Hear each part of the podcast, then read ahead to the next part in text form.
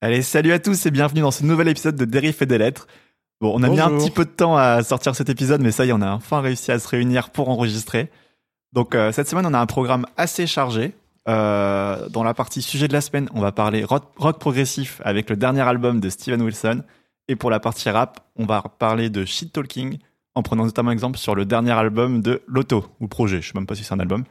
Pour Oh. cette semaine, je suis accompagné débat, de mes deux chroniqueurs habituels et permanents, Quentin et Nanar. Comment ça va les gars Ça, ça va Euh, voilà, Nanar, mon nouveau pseudo. Narmé, Nanar, Narmé, Alors, euh, Thomas. Vas-y, présente-toi d'abord. Mais vous vous présentez Mais pas. euh, vous, vous me connaissez, vous me connaissez, vous m'attendez, vous m'attendez à chaque fois. euh, vous dites quels sont les avis polémiques et interdits qu'il va avoir Voilà. sur le rap de merde de Nanar. Et donc moi, vous savez que moi je suis sérieux, donc j'écris et il y a un nouvel article sur Rap Mec, Club. mec, regarde toutes ces pages. Ça, c'est que l'épisode. Quentin, il a Ah son ouais. cahier devant, Putain, Ouais. son journal intime. Moi il j'ai a 8 écrit- pages de décrit. J'ai une page de notes. Euh, mais en tout cas, mes, mes vrais articles sont disponibles sur Rap Club. Il y en a un nouveau sur TH. Est-ce que vous connaissiez TH avant de lire mon article? J'ai pas lu ton pas article. lu l'article, mais je vais le connaître après avoir Eh lu. bien, je Ouais. vous en- J'ai invite j'ai à- hâte, j'ai hâte. Je vous invite à lire, au moins Hugo lui a lu. Je vous invite à lire euh, le Hugo nouvel Mais c'est qui Hugo le P Bah, signal de les- TH. Laisse-moi finir ma C'est présentation. qui Hugo Le P signal de TH, c'est disponible sur Rap Club. Juan Armé 86 sur Instagram. Poulpe anonyme sur Twitter. Tout Oui. est dans la description. Oui. Tout est dans la description. Arrête de Allez le faire à chaque lire, épisode. allez stream. Oh putain. Allez. Allez.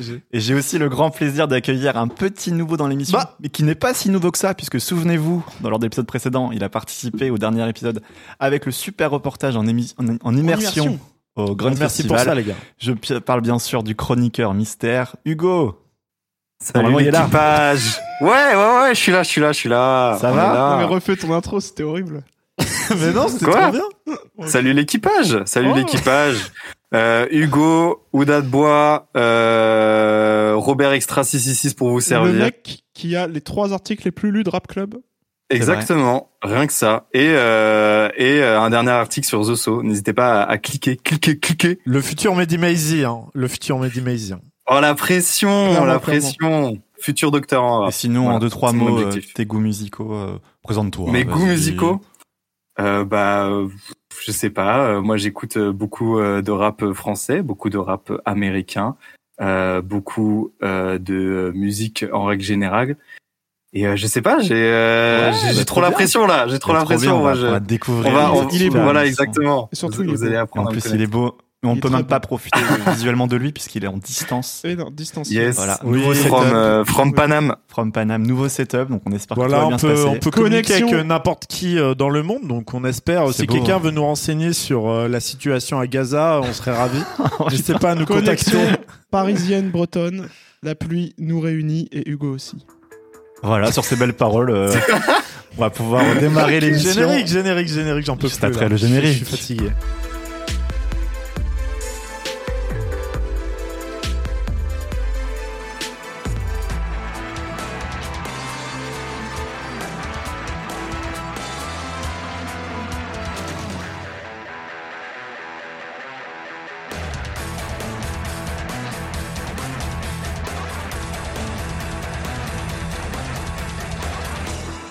Donc avant de parler des deux euh, principaux sujets de la semaine, on va pouvoir faire un petit point actu avant. Et on va commencer avec Quentin qui voulait nous parler Ah bon, c'est de l'inauguration. Ouais, tu vas commencer. Tu vas nous parler de l'inauguration de la sphère à Las Vegas. Je sais pas si vous avez vu passer ça, il va vous en parler. Et notamment du concert de U2 J'ai qui s'y est tenu pour l'ouverture et qui s'y tiendra jusqu'à, je crois, février 2024.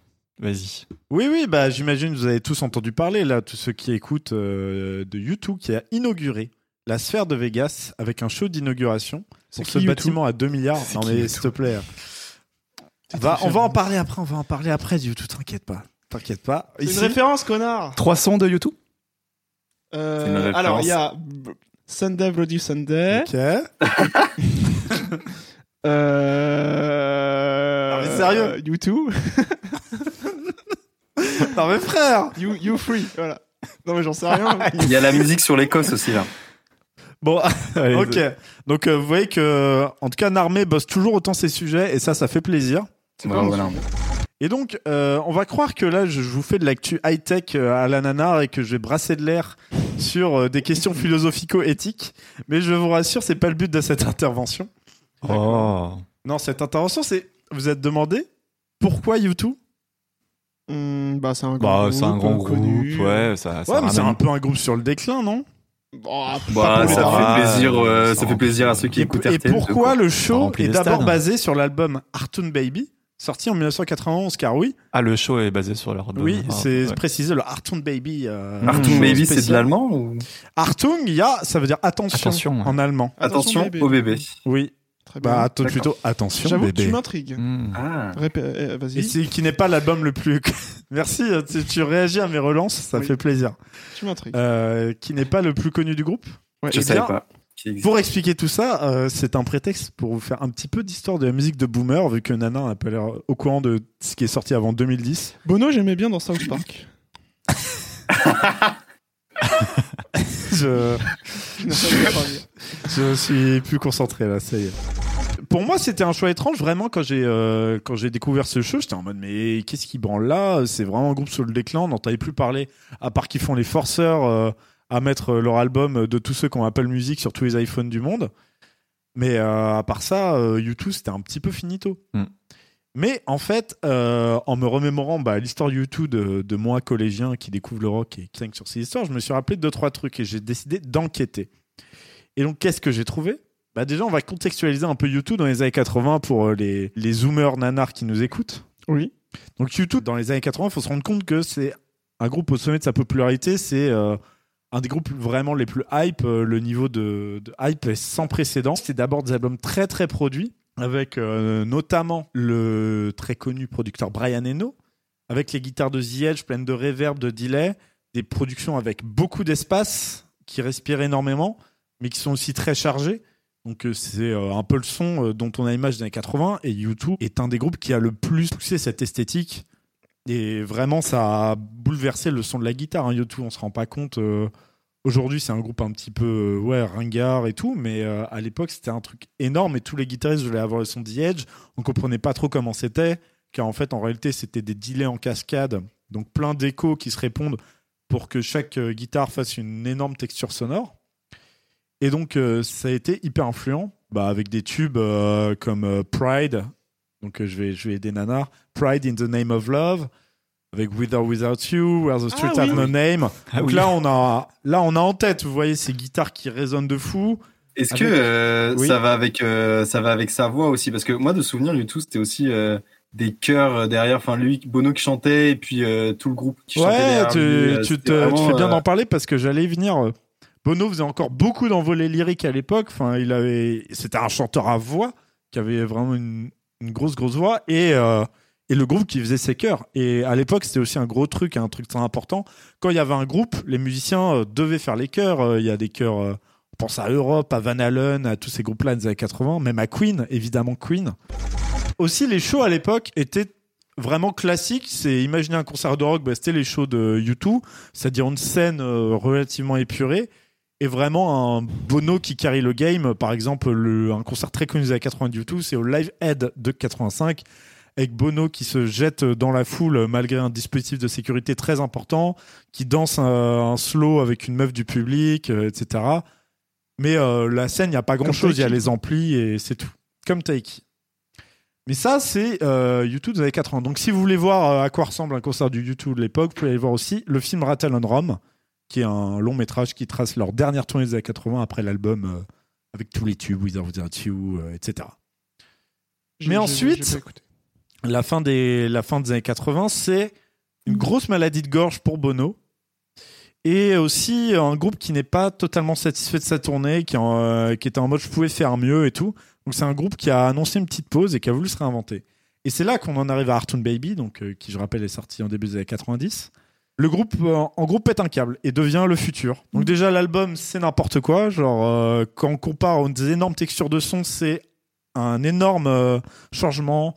Les drums sont très sèches, saturés, il y a beaucoup de samples, des effets chelous sur la voix, un côté beaucoup plus intimiste, plus, plus susurré de Bono, qui a du coup plus la voix qu'il avait avant.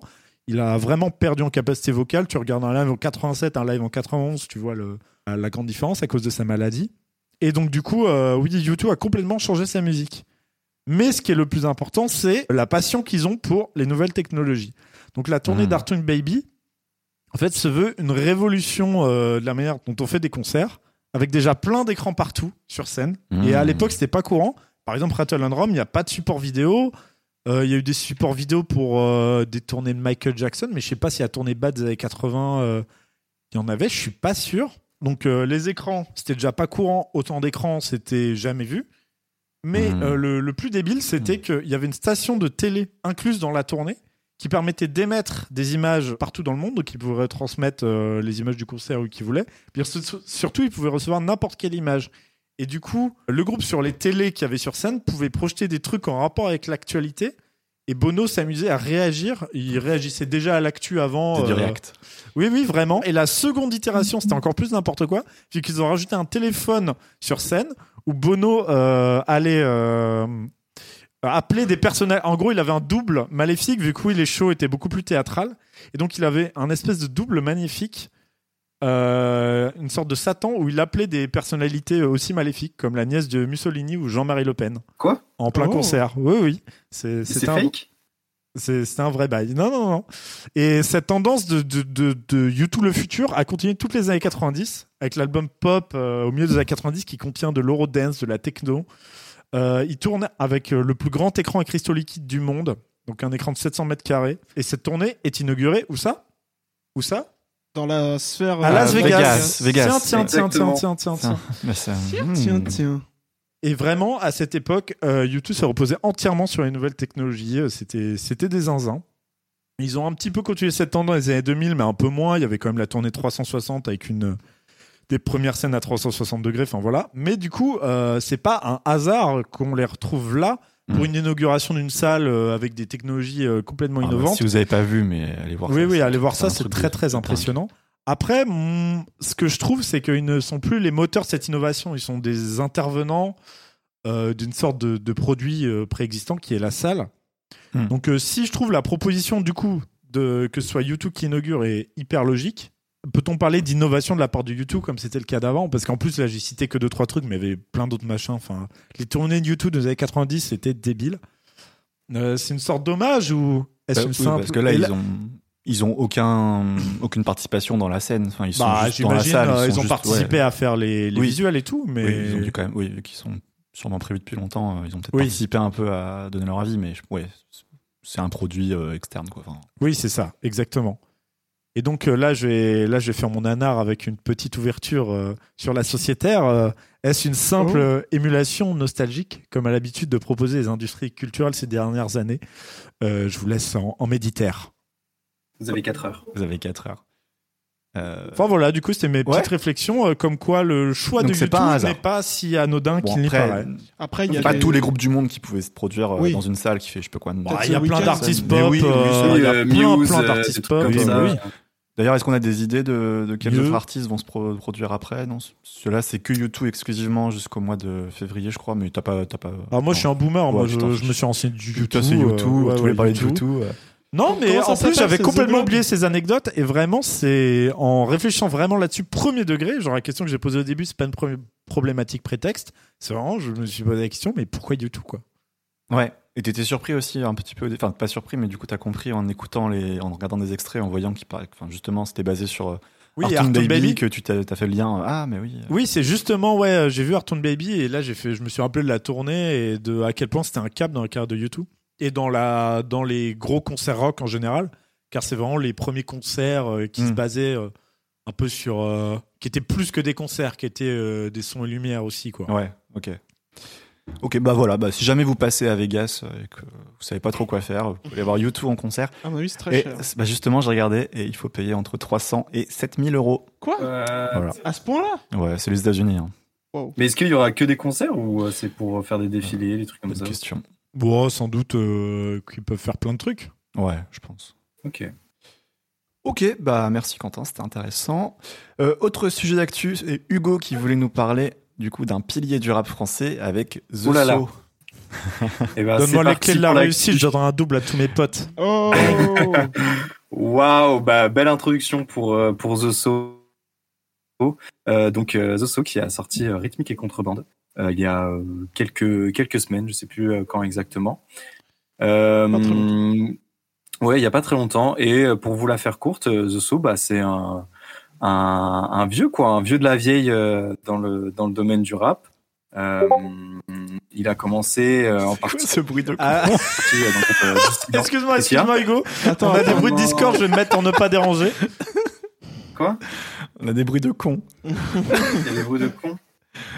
On a des bruits de Discord. C'est bon, j'ai mis en ne pas déranger, tu peux reparler. Bah, tu peux reprendre un Désolé. petit peu avant. Des bruits de con. Ouais, désolé, Désolé. les bruits de con. Un rappeur qui a commencé, qui a fait ses armes avec le groupe euh, Dissident, donc avec euh, Nesbill. Quelle Euh, Quelle année le groupe Dissident? Mais je je- j'en ai aucune idée. Les Je mecs, crois tu veux pas euh, fin citer trois 90. chansons de YouTube, fais pas le mec qui sait des choses. Non mais c'est euh, fin 90, je crois que c'est 97 ou 98. Clément? 99 quand même. Ah putain, J'en sais 99. Année Mais de me quel demandez- monument du rap français Mais- 99. Mais me demandez pas euh, les il dates. vraiment faire sa 99. chronique ou Pardon, bah, j'essaie d'animer. Mais non Pardon. Le mec, c'est pas... J'ai un quiz après si tu veux. Ah, le. Ah Quiz. voilà. Vas-y, reprends. Désolé, Euh, Hugo. oui, du coup, euh, putain, c'est- euh, du coup, Sa première Nanar. chronique, le pauvre. Pardon, c'est vrai. qui fait euh, ses armes donc avec euh, Nesbill et euh, Corias dans euh, dans le groupe euh, Dissident. Euh, voilà, ils sortent euh, l'album HLM Résident et au fur et à mesure après de, de sa carrière, donc il, euh, Dissident va, va se séparer, euh, qui vont rester en bon terme, mais c'est juste que chacun va va un peu euh, s'investir dans sa carrière perso. Nesbill va prendre plus de, on va dire, plus de popularité que que les autres notamment parce que il est en contact avec des boobas, avec avec d'autres rappeurs comme ça. Les trois restent dans, quand même dans un dans un milieu très indépendant. Et pour rester sur The So, du coup The So lui va faire sa son petit bout de chemin. Il va sortir quand même beaucoup de projets, beaucoup d'albums qui vont être très marquants. Euh, moi personnellement, euh, je pense à Dirty à Dirty Zoo, qui est un des euh, un des des plus gros albums, je pense, français de Dirty South. J'écouterai. Ouais, qu'il faut écouter vraiment. C'est, c'est, bah, pour ceux qui aiment le Dirty South, c'est vraiment trop, trop bien. Surtout en français avec The So, c'est, euh, c'est En tout cas, génial. il y a que des merveilleuses pochettes. Là, je suis sur Apple Spotify. ah ouais, c'est ouais, beau. ouais. Euh, clairement. Bah, en plus, c'est l'esprit euh, Dirty South et tout, donc, euh, Oui. donc euh, les, les, les, pochettes pen and, pen and pixel de l'époque euh, et tout ça, donc euh, qui sont vraiment absurdes. Mais, euh, mais ouais, du coup, donc The So qui, euh, donc qui continue sa, son petit bout de chemin et là, donc, il nous sort ce projet-là euh, qui est pour moi très, très bon, que j'aime beaucoup. Moi, c'est vraiment le rap qui me parle. C'est euh, c'est quelqu'un qui euh, qui qui a beaucoup de charisme euh, derrière le micro, qui en impose énormément. C'est un c'est quelqu'un qui qui euh, j'aime bien dire ça, mais enfin le côté euh, qui rappe la rue quoi. Euh, ça se sent à sa voix, ça se sent dans ce qu'il raconte, et euh, et c'est quelqu'un aussi qui maîtrise euh, très très bien aussi euh, bah la la langue de Molière, puisque euh, c'est quelqu'un Ouais, qui c'est écrit.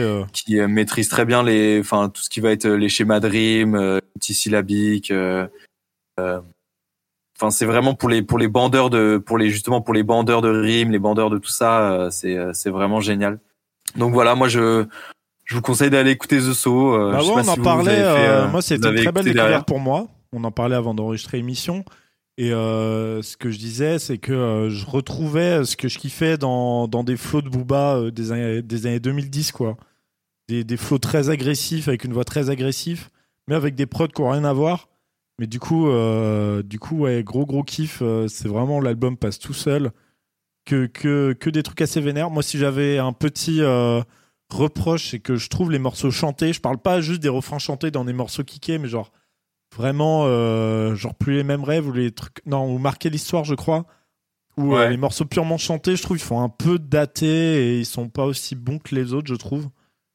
Mais euh, à part ça, euh, je trouve c'est un sans faute euh, le projet. Bah, je vous conseille même d'écouter euh, DEL du coup, euh, Ouais. qui est du coup le- l'album avant, qui est, euh, moi je trouve encore, euh, enfin que je trouve meilleur parce que c'est vraiment, il y a vraiment, là je, enfin je sais pas, en fait je sais pas pour Rhythmic World si c'est un album ou pas, mais j'ai l'impression que pour DEL il y a. La DEL dure une 56 construction. minutes, là RSC il fait 30 minutes, mais après aujourd'hui les albums Ouais. sont plus courts euh, volontairement. Oui, voilà, c'est ça. Mais sur DEL en plus t'as des, euh, t'as donc sur euh, Rhythmic Contrebande t'as zéro featuring, alors que The So est quand même, euh, il a des, il a des morceaux solo, mais il est aussi très très connu pour avoir collaboré avec euh, énormément Bah là, je vois sa page Wikipédia, oui, il y a une centaine d'apparitions. Oui, oui, non, mais c'est euh, c'est absurde, hein, vraiment. En fait, c'est un, enfin, le, le gars est- a tout le temps été là euh, dans dans, dans le rap français. euh, Quand il sortait pas des projets, il était avec d'autres rappeurs euh, pour un featuring et tout. Et je sais que euh, là, euh, ré- enfin récemment, donc dans il y a quelques années quand même, mais euh, je sais plus c'est quand mais sûrement pour DEL aussi, mais il y a eu le, le, le featuring avec euh, avec Frisk Corleone et Stavo. Hmm. Et je pense que c'est un morceau comme ça qui a fait euh, qui a fait un peu, euh, enfin pas repercer parce que il n'en est pas il en est pas là, mais je pense qu'il y a une, ouais, sur jeune, une jeune génération ouais, qui euh, bah, les, je pense les auditeurs de de Frisk Corleone par exemple qui Mm. sont qui sont pris de saut. euh, euh, en plus, je pense qu'il y a des liens à faire entre Frisk Corleone et, euh, et The So euh, pour parler de la trappe. euh. Mais mais ouais, je pense qu'il y a une jeune génération qui se prend So et, euh, et ça fait plaisir. Et euh, et, euh, et ouais, voilà. Ok, ok, bah moi je Bah, connais, ça fait plaisir pas ouais, du de mettre tout. la euh, lumière sur ce euh, gars. euh, hyper cool. Ouais. Je sais pas, toi, Nanar, Nanar, t'as euh, écouté T'en as pensé quoi? J'ai écouté que le début, j'avoue, j'ai pas donné plus de temps. J'étais pas trop dans une vibe euh, rap euh, old school. Et du coup, je peux, j'ai pas grand chose à dire. Je ne sais pas. Mais c'est vrai qu'en ce moment, je dois bien avouer qu'en Cette remarque va revenir. En ce moment, je ne suis pas très. Je, je, je, je suis pas. On en a parlé avec Hugo, je suis pas trop dans une vibe euh, rap old school là en ce moment. Je. J'ai un peu du mal euh, avec Boom Bap. tout. qu'il entend, c'est pas une période rap tout Bah, court. J'ai essayé d'écouter Shit aussi. j'ai pas trop- Non, c'est vrai. En plus, à en ce savoir que que c'est pas vraiment du rap old school pour les personnes qui auront écouté euh, The So, c'est plus quelqu'un qui est à l'ancienne, mais euh, Ouais, mais, plus euh, dans l'attitude à l'ancienne. bah, en vrai, faut pas, euh, moi je pense qu'il faut pas, faut pas, faut pas du tout s'attendre à un album boom bap. C'est juste qu'il y a des, Non, c'est de euh, la trappe. euh, Il y a un peu de boom bap. Et encore, tu vois, genre, euh, je pense, c'est pas trop définissable, mais c'est un mélange tra boom bap. Euh, euh, mais c'est pas euh, genre boom bap euh, à l'ancienne et tout. Je pense que c'est pas non plus trop trap. Je pense que c'est vraiment du, c'est vraiment des morceaux pour euh, pour kicker, pour euh, pour montrer qu'il sait bien écrire, euh, qu'il est, enfin qu'il est très fort dans ce qu'il fait. Et, euh, Ouais, c'est ça. c'est voilà. un album de kickage et assez agressif Ah quand ouais, même. Faut s'attendre à. et puis du coup, ouais, avec les morceaux un peu chantés Mm. et tout. Ok, Ouais, mais avec les refrains, euh, c'est là où je parle de trap, c'est des refrains chantés un peu trap, euh, trap milieu des années 2010, tu vois, genre euh, avec une phrase répétée en boucle, genre des refrains presque à la, à la Caris, quoi. Genre. Et pour être très honnête, Ouais. j'avais pas lu le conducteur, donc je savais pas qu'il fallait écouter cet album. Mais tant pis. Mais c'est ma faute, j'aurais dû écouter. Il n'y a pas, il y avait pas de conducteur, mais on en a parlé dans la Oui, conversation. euh, chers auditeurs, vous allez être étonnés, mais Narmen n'a encore pas préparé l'épisode. J'ai préparé un peu. Un mais peu. moi, j'ai un concours à préparer surtout. T'as bien raison. Ouais, ouais. priorité.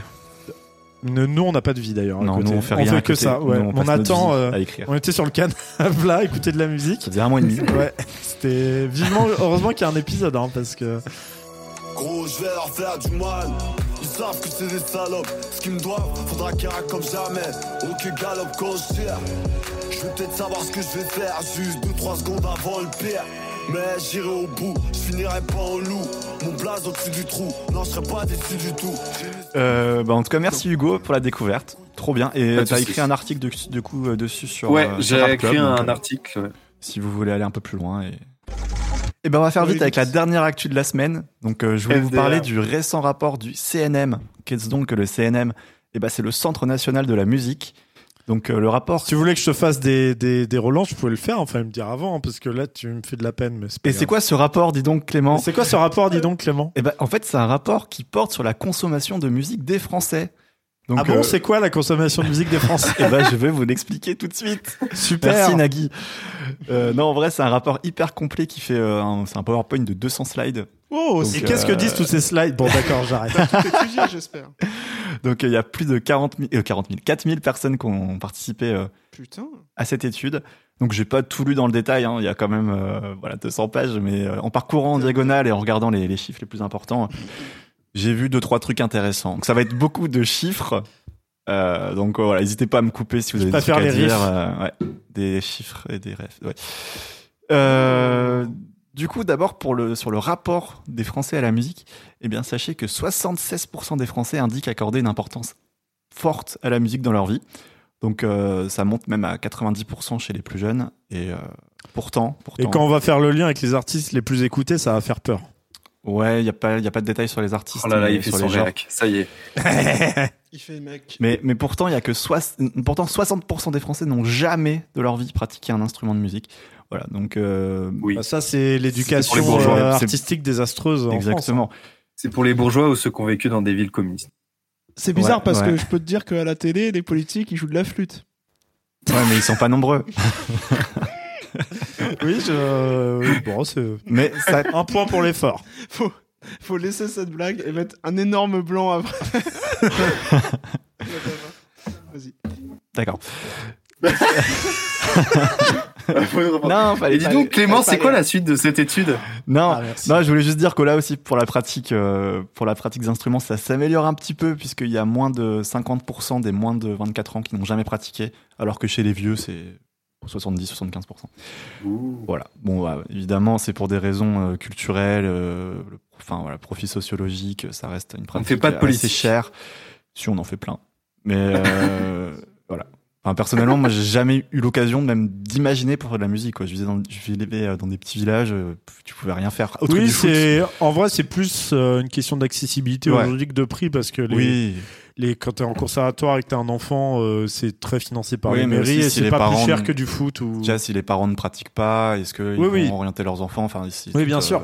voilà, bon. Il y a d'autres raisons. ça, ça s'améliorera dans le futur, j'imagine, euh, notamment via l'accessibilité. Euh, ensuite, il y a un long point sur les supports d'écoute privilégiés par les Français. Bon, le support qui arrive en tête, c'est la radio. Bien sûr. Mais bon, c'est un peu biaisé parce que la question c'est euh, est-ce que vous écoutez de la musique sur ce support au moins une fois par mois? Et la radio, il suffit de prendre la voiture de temps en temps, t'écoutes une musique, enfin ça va vite. Donc euh, Oui, personne n'écoute activement de la Voilà. musique à la radio. c'est c'est ce que je pense, c'est que c'est pas euh, le support que tu privilégies quand tu écoutes beaucoup de musique. Donc euh, ensuite, bah, bien sûr, il y a le streaming. Euh, 75% quand même des gens écoutent de la musique via streaming, dont 60% bénéficient d'un abonnement payant. Donc c'est quand même assez énorme.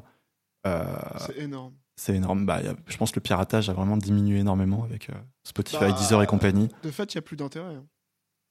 Plus d'intérêt. Bon, on verra. Bref. Bah, ouais, oui, bah, bah, après oui. c'est gratuit plus- de a- pirater, mais Oui, mais je veux dire là pour euh, cinq Bah, vu qu'il y a euh, 10 balles toute la mois, musique. toute ouais, la musique. oui, oui, c'est mais, ça. mais moi, j'ai une Ça a anecdote. cassé le truc. J'ai une anecdote. Quand j'ai commencé à écouter pas mal de musique, il n'y a pas si longtemps, c'était il y a 10 ans à peu près. Et euh, bah, au début, je voulais pas prendre d'abonnement Spotify et du coup, je cherchais sur Pirate Bay. Déjà, je piratais les films et tout, et je cherchais les albums sur Pirate Bay et tout. Et c'était une galère Ouais, c'est plus monstrueuse. galère, ouais.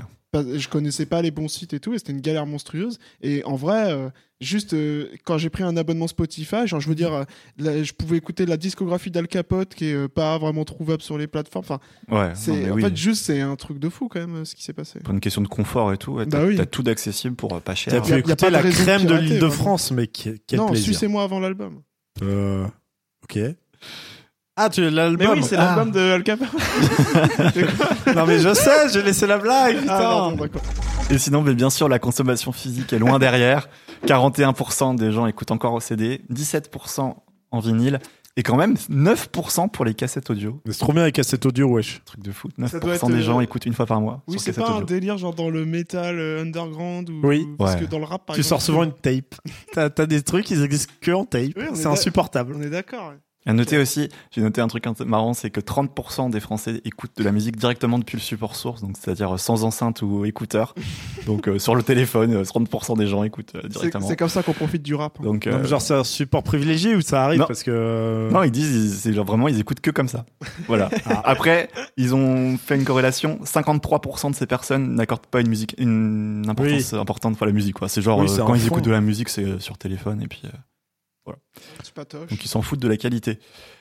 Euh, maintenant, on va passer au genre préféré. Le style préféré, c'est la variété française. Donc, euh, deux tiers des Français en écoutent, euh, la- non, deux tiers des Français ont la place dans leur top 5 des genres les plus écoutés Oh, suivent la pop et le rock. Donc on va faire un petit focus rap et métal parce que c'est quand même des riffs et des lettres. Donc sur le rap, 28% des Français le placent dans leur top 5, mais il y a bien sûr une grosse différence entre les, les classes d'âge. Chez les moins de 34 ans, on dépasse les 50% d'amateurs de rap et ça diminue euh, drastiquement après. euh, 3% chez les plus de 70 ans. anecdote. Mais non. Ma grand-mère, Ah, anecdote. Ma grand-mère, bon, elle avait 65 ans, je pense plutôt parce que c'est il y a- il y a 10-15 ans, donc même 60 ans. Et elle disait Ah oui, euh, j'écoute euh, toute la musique, moi j'adore le rap, Maître Gims par exemple. ah. Oui, c'est vrai que je pense qu'on a bien 3%, ça va être Maître Gims. Probablement. Ou, euh, ou Soprano. Sopra. Soprano. ouais. Sopra. Et à noter aussi la presque parité parfaite chez les auditeurs. Voilà, ce qui m'a un peu surpris. Ah ouais Côté métal et hardcore, en France, on a seulement 16% qui le placent dans leur top 5 Ah bah, des genres, avec un pic à environ 20% pour les 35-60 ans. Ça en fait seulement le 12e genre le plus écouté en France, derrière notamment par, enfin, par exemple la musique classique, le jazz ou la musique latine. Contrairement au, rap, le genre n'est pas du tout plébiscité chez les jeunes et restera très probablement, très probablement un genre de niche dans les, dans les décennies à venir. Et on remarque aussi que c'est le genre qui a la plus grande disparité entre auditeurs masculins et féminins, puisque 70% des auditeurs sont des hommes. Ouh, le rap est plus progressiste que le métal. Eh oui. Voilà. Et enfin, il y a un passage sur la découverte des nouvelles musiques qui m'a qui m'a fait un peu rire. Enfin, qui m'a fait rire, non, qui m'a que je trouve intéressant. Chez les vieux, ça se fait principalement via la télé et la radio. Et euh, chez les jeunes, via les plateformes de streaming, notamment les recommandations perso ou les playlists. Et chez les très jeunes, donc euh, les moins de 25 ans, près de la moitié découvrent leur musique sur TikTok. Voilà. Vous avez euh, entendu euh, Mettez des riffs et des lettres sur TikTok, euh, je sais pas comment, et playlistez ça. Mais justement, j'y viens. Ah Parce que la presse spécialisée est très loin derrière. Et les podcasts, c'est encore pire, puisque seulement 5% des interrogés ont placé cette source dans leur top Vous 5. êtes l'élite. Vous êtes l'élite. L'élite. Et ça montre aussi que notre public potentiel n'est pas très important. Mais, euh, ouais, mais on va mais avoir les aides du CNC, donc on s'en fout. on va augmenter ces stats. Et enfin, oui, il y a une autre stat qui m'a fait rire, c'est que 7% ont répondu qu'ils n'écoutent uniquement, enfin, qu'ils écoutent que de la musique qu'ils connaissent déjà et qu'ils découvrent rien de nouveau. Donc, euh, dans le métal, il y en a des comme ça, je crois. Ok. qui, Oui. restent, qui restent, voilà, dans leur vieux truc et Oui, de fou. qui veulent pas découvrir, euh, voilà, qui sont fermés. Euh, voilà, donc j'entre pas plus dans le détail, il y avait quand même beaucoup d'informations, mais euh, 200 pages. ce qui sera intéressant sera de comparer avec les prochaines éditions, parce que là c'était le, le premier, euh, premier rapport, et donc on pourra voir les évolutions. Allez, euh, les métalleux, euh, je sais pas. Ouais, je pense qu'il n'y a pas d'espoir. hein. 12e, c'est déjà, c'est déjà pas mal. Allez les filles, écoutez du métal. devant la K-pop. Ouais. Devant la K-pop. Devant la, devant La la, K-pop. là, la K-pop. allez, allez. Ouais, et donc voilà, on pourra revoir dans deux ans s'il y a des évolutions euh, ou pas. Allez. Bon voilà, c'est tout pour les sujets de la semaine. Donc, C'est tout pour moi, euh, donc on va pouvoir passer aux deux sujets principaux. On va commencer par Quentin, ça te va? Cantub, c'est Qui parti. va nous parler de prog avec le dernier album de Steven Wilson. Donc c'est The Harmony Codex et c'est sorti le 29 de septembre dernier. Déjà, je voulais introduire quand même, euh, c'est qui Steven Wilson, pour ceux oui. qui connaissent pas? PTDR, c'est qui? Parce que bah, tu connais, toi, quand même. Bah oui, j'ai écouté. C'est trois chansons de Steven Wilson. Impossible. Euh, impossible. Ok. Non, mais moi j'écoute sur les plateformes, je regarde pas trop les sons, tu sais, j'écoute dans les playlists et tout. Ok. Alors, je vais vous présenter Steven Wilson, donc un musicien de 55 ans, donc euh, l'âge de vos darons à peu près. Et c'est un musicien et producteur, donc actif depuis la fin des années 80. Il s'est fait connaître dans les années 2000 avec les succès de son groupe qui est plus connu que lui pour euh, les plus vieux d'entre nous, Porcupine Tree, dont il est euh, Ah le connais. Avec des albums très très très très connus, très très publicités, comme Deadwing ou Fear of a Blank Planet qui ouais, sont des classiques du prog, on peut le dire, et qui est en carrière solo depuis 2008, même s'il y a un album de Porcupine Tree qui est sorti il y a deux ans, car le groupe s'est reformé depuis. C'est un gars qui diversifie vachement ses influences avec euh, du prog, du jazz fusion, de la pop des années 80, du disco, du métal. Alors aussi, euh, donc dans son activité de producteur, déjà il coproduit et mixe tous ses projets, donc déjà c'est important. C'est un mec qui, ouais, qui, qui mixe ce qu'il fait. Et il a contribué à des succès de plusieurs groupes, notamment le plus connu Opes, Ouais. dont il a produit les albums les plus cultes au début des années 2000, que Deliverance, Damnation, Ghost Reveries, euh, voilà. Et Et sans lui, aussi- sans lui, ils ont flop? Ou c'est juste moins bien? Mm. Non. Non, mais c'est qu'ils sont partis sur euh, d'autres délires avant, mais c'est vrai qu'on peut reconnaître euh, vachement la patte de Stian Wilson sur ces albums-là. Il a aussi enregistré des parties de guitare acoustique et tout. euh. Mm. Et il y a des chœurs, donc euh, vous pouvez entendre Stian au loin sur ces albums. Et il y a un délire entre la bromance entre les leaders de ces deux groupes. Mais bref. Et il a aussi euh, ressorti énormément de classiques. En gros, il a remixé énormément de classiques du rock et du prog des années 70 et 80. Notamment Yes, King Crimson, Tears for Fear, Ultravox. En fait, en écoutant euh, des ressorties, vous avez probablement, euh, sans savoir, écouté des remixes de Steven Wilson. Alors Oh. quand je parle de remix, c'est vraiment euh, juste remettre au goût du jour les sons, c'est pas euh, genre les retravailler, enfin c'est les faire sonner plus modernes, mais euh, il reste très fidèle au mix original. Je, je précise pour ceux qui ont les remix électro en tête. Et donc du coup, euh, voilà un petit peu le bonhomme. Et donc euh, je voulais parler vite fait de mon rapport à, à Steven Wilson avant de parler de l'album. Donc euh, je l'ai découvert en 2013 avec le superbe album euh, The Ravens That Refuse to Sing. Un Ah album oui. qui met surtout en avant la facette de prog et un petit peu euh, jazz fusion aussi. Et depuis, je suis toutes ses sorties. J'ai beaucoup aimé euh, à peu près tout ce qu'il a sorti jusqu'à celui d'avant, où j'ai été assez décontenancé. Donc l'album The Future Bite, sorti en 2021. Euh, parce qu'il est passé, oui, de quelque chose de vraiment prog avec des influences métal et fusion essentiellement, à une écriture beaucoup plus moderne, industrielle, froide, voire euh, numérique en fait. Euh, donc on va parler de ça car l'album d'aujourd'hui est dans la continuité. Donc comme le précédent, j'ai d'abord été euh, ouais, très décondensé par les influences beaucoup plus variées. Donc dans l'album, on peut retrouver du prog, de l'art pop, du trip hop, du jazz, de l'électro, de la new wave, de l'OST ambiante. Enfin, c'est le bordel. Oui. Et l'ambiance est encore une fois assez froide, presque brutaliste, avec beaucoup d'éléments électroniques, aussi purement piano, avec un mélange de piano, de guitare acoustique, avec euh, qui dilue beaucoup euh, la facette, euh, disons, l'instrumentarium rock, quoi, basse, guitare, batterie. Il y a même des, batteries électroniques, donc c'est assez bizarre.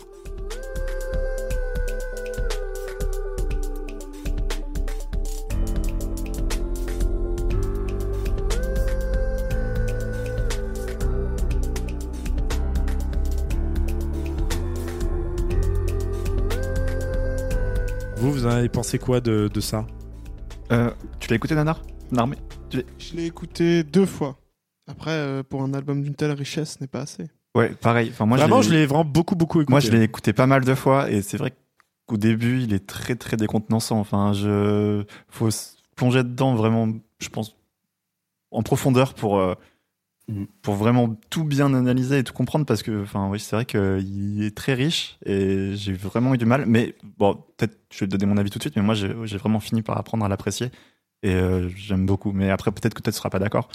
Si, Mais- si, bah, on va y venir, on va y venir. Moi, j'ai pas eu C'est vrai qu'on en a le, pas j'ai eu le même rapport que, que Clément. euh. Ouais, j'ai pas pour eu le du coup, tout à de, mal. Moi, trouve que- moi, pour le coup, je, je l'ai écouté beaucoup en, en marchant dans, Oui, par contre, Dans- j'étais pas concentré à Paname. fond dessus, j'avoue. Et genre, genre, euh, moi, j'ai pas du tout euh, cherché à l'analyser en tout cas. Enfin, je, je, je, euh, j'ai ouvert les bras à ce que Steven euh, allait m'apporter euh, par sa musique. Et euh, en vrai, euh, en marchant dans Paris, euh, tu te laisses vraiment. euh, Enfin, tu, tu, tu voyages en fait. Il y a vraiment un truc. euh, Ouais, je suis assez d'accord. Oui, très. Je sais pas si ça va avec la le côté progressif de, de cette musique, mais euh, mais sur des longs morceaux, en fait, tu peux vraiment te perdre dans. exactement. Ah, le cette côté musique, ouais, et comme très tu dis- paysagiste, euh, moi je trouve Ouais, que il y a, ouais, il y a vraiment un truc comme ça. Et, euh, et qui va, et, et moi pour le coup, ce qui m'a vraiment plu, alors que je pensais pas du tout être touché par ça, parce que j'avais déjà écouté du rock progressif et j'aime vraiment bien quand ça, quand ça sonne un peu, euh, comment dire, euh, un peu presque acoustique, tu vois, mais, mais là, il y a vraiment, comme tu l'as dit, un truc, truc très numérique, très, euh,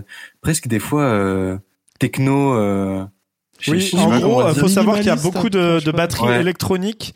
Euh, Voilà, la ça. personne qui les a programmées, car comme d'habitude, Stian Wilson, dans ses albums solo, s'entoure de beaucoup de musiciens. C'est pas lui tout seul euh, dans sa chambre. évidemment. Euh, euh, les- toutes les parties d'électronique ont été composées par un musicien de trip-hop euh, dont j'ai noté le nom ici. Euh, oui, Jacques Wenger. Wenger. Euh, donc, euh, ouais, figure de la scène trip-hop et drum and bass des années 90. C'est pas Ah n'importe qui. Ouais. Mais les, les drums d'ailleurs Ouais. sont assez marquants, je trouve. Enfin, il y a des morceaux. Ouais, alors, je, je sais ouf. plus, c'est Inclination ou le deuxième où il y a un moment, un, un pattern qui commence, qui, enfin, je sais pas, trouve. euh, Ouais, sur- très sur- industriel. Oui, euh, et sur une nappe comme ça, un peu ambiante et tout, qui fait vraiment euh, voyager de fou, quoi. Et euh, et il y a même du c'est bien que tu parles Ouais, c'est sur de- Inclination. qui fait, qui a fait de la drum Ouais, and bass mais euh, mais il y a même presque des enfin tu vois je sais plus c'est quel morceau mais il y a on entend des hi-hats euh, qui font très rap très euh, euh, enfin tu vois genre ça me fait ça me faisait penser vraiment au, sur la drum and bass les les les samples de euh, les samples de batterie euh, les boucles de batterie euh, qui ont été samplés et tout bah je sais pas sur- Oui, il y, a de des- il fou. y a des morceaux où sur les hi-hats et tout euh, tu reconnais des patterns euh, et qui font très rap Oui, oui, c'est vrai. Bah, justement, euh, donc euh, là-dessus, je voulais du coup dire comment, euh, au fil des écoutes, euh, comment j'ai été marqué par les différents éléments.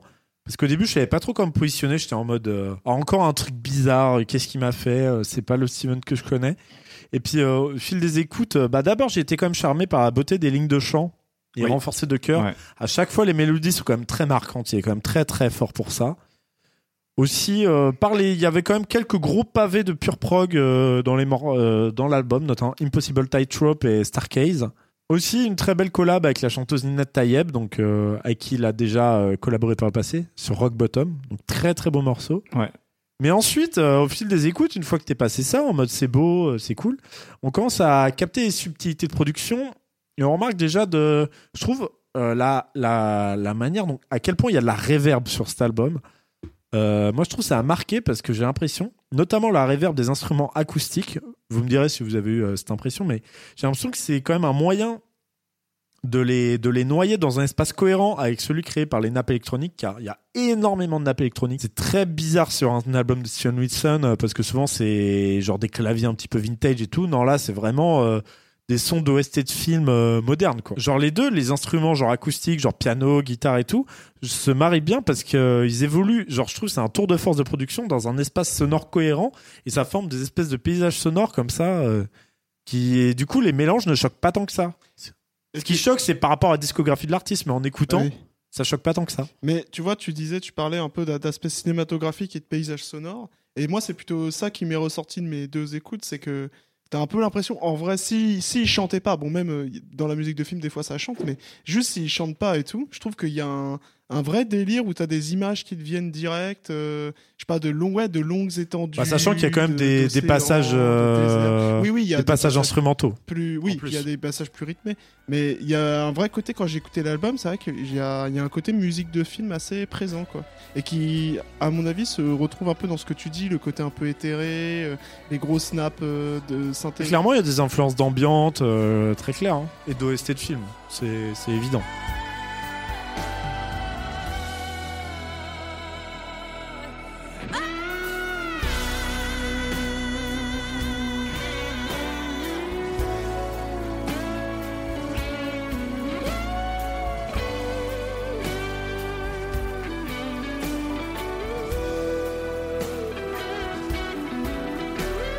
Mais justement, moi je trouve. euh, Ouais, je trouve. En plus, en écoutant, ça- les... des choses se révèlent au fur et à mesure. On est vraiment confronté à une sorte de, de monument euh, distant, genre dans la brume, où au fil des écoutes, il se révèle, mais tu comprends pas totalement.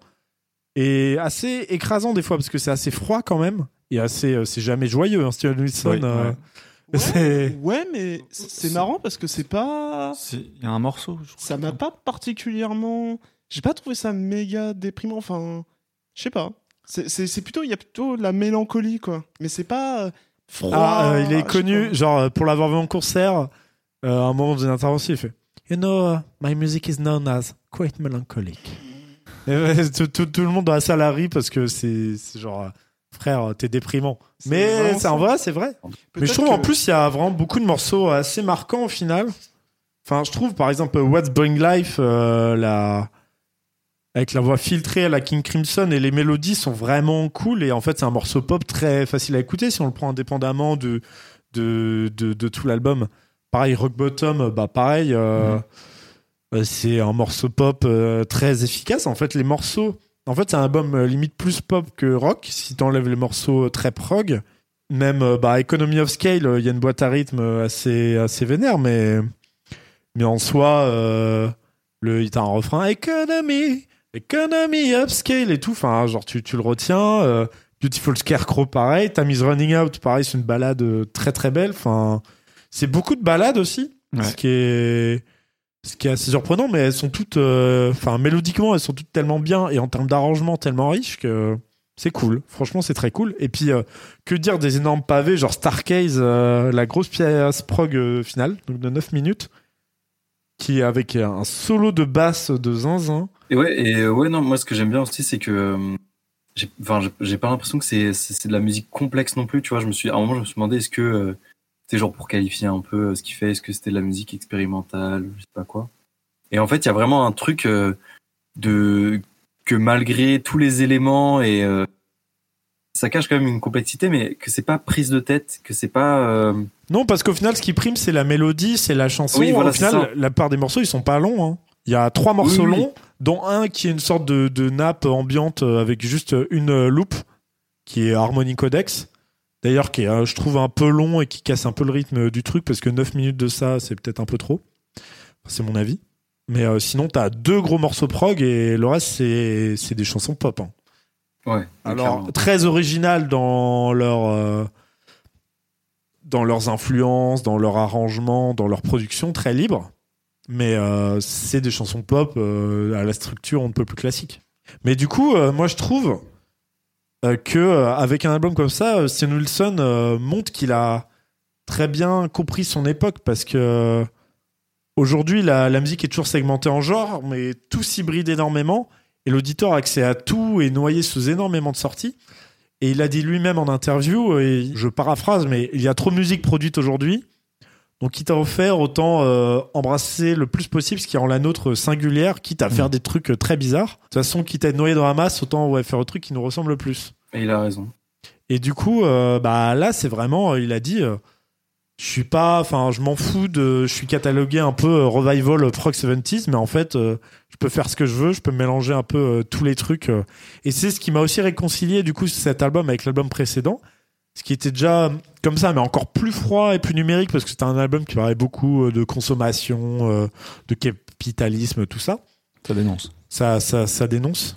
Avec euh, une collab avec euh, Elton John, mais pas en chant. Il fait une voix narrative qui parle de, des trucs qu'on achète.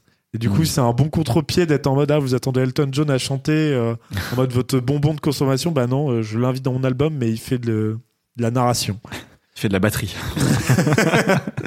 Mais du coup, euh, en travaillant à cette espèce de, grand mélange musical, en s'efforçant de lier tous ces éléments issus de familles musicales hyper éloignées, on l'a dit, il y a du trip-hop, il y a du prog, il y a des boîtes à rythme, des, des orgues, du Wurtziller, qui est une sorte de, clavier électrique, joué par des musiciens d'horizons très variés. Tu as des musiciens de jazz, de blues, de metal dans cet album. Sean Wilson, il assume son époque et son statut de producteur rock au 21e siècle, je trouve.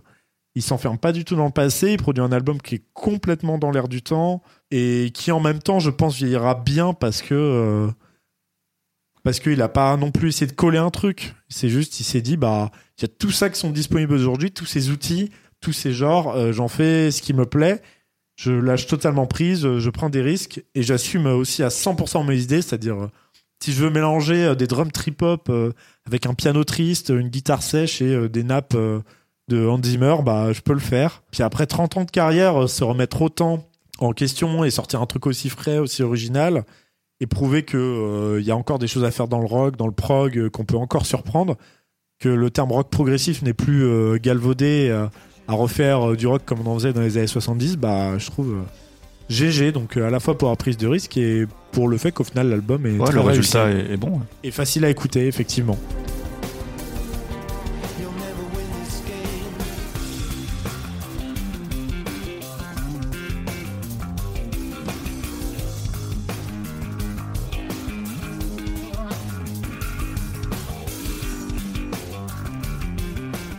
Juste revenir vite fait sur le fait tout à l'heure, j'ai dit que j'ai mis un peu de temps à l'apprécier. Je pense c'est surtout. pareil en vrai.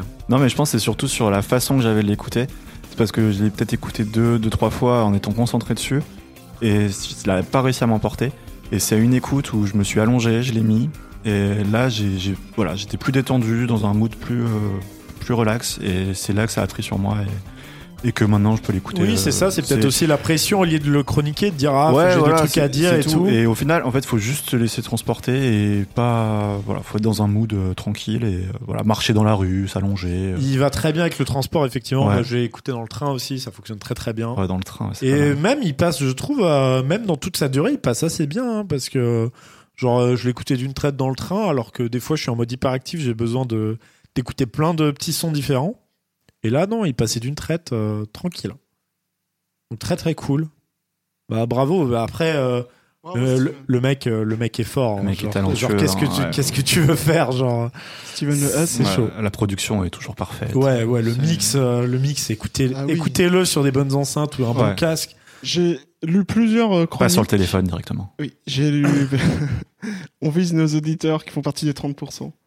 Non, euh, j'ai lu plusieurs chroniques sur l'album, et euh, d'ailleurs, aucune n'en parlait aussi bien que toi.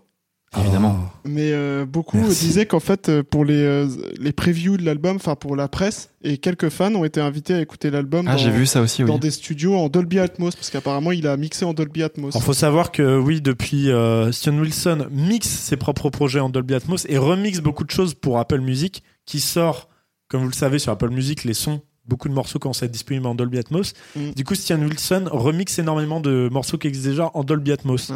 C'est vraiment un. Il a beaucoup défendu cette technologie en interview. Il a fait euh, une interview que, qui est assez intéressante pour les plus passionnés de la technique de son d'entre vous sur la chaîne de Rick Bito, pour ceux qui connaissent. Euh, une grande interview où il parle effectivement du Dolby Atmos et comment pour lui c'est très important pour le futur de la musique. C'est vraiment un ambassadeur de cette technologie-là. Alors personnellement, j'ai pas d'avis dessus, j'ai pas eu l'occasion d'essayer, mais euh, en tout cas pour ceux qui ont euh, qui sont sur Apple Music, euh, effectivement, écoutez-le en Dolby Atmos, ça doit être sympa. Et euh, mais sauf si vous écoutez sur votre téléphone directement. Ah bah là, le Dolby Atmos sur téléphone. Waouh. Ouais, c'est hors de Ok, question. ok, désolé, j'ai un peu shit talk, mais ah la transition. Bah, soit on fait la transition, soit je pouvais proposer un petit quiz. Un petit quiz. Rapidement, c'est un petit truc que j'ai Non, préparé en, en deux spies avant, transition. mais on fera une transition après. Et si Hugo pas a le de la moment- latence, on, on le baise. Oui, en plus, ça serait une- un Ah ouais, quiz de rapidité, donc euh, Te laisse pas faire, Hugo. Vous avez fait exprès en fait. Désolé. désolé. Euh, non, ça m'est venu tout à l'heure. L'idée, c'est vous allez devoir retrouver le premier pseudo des rappeurs.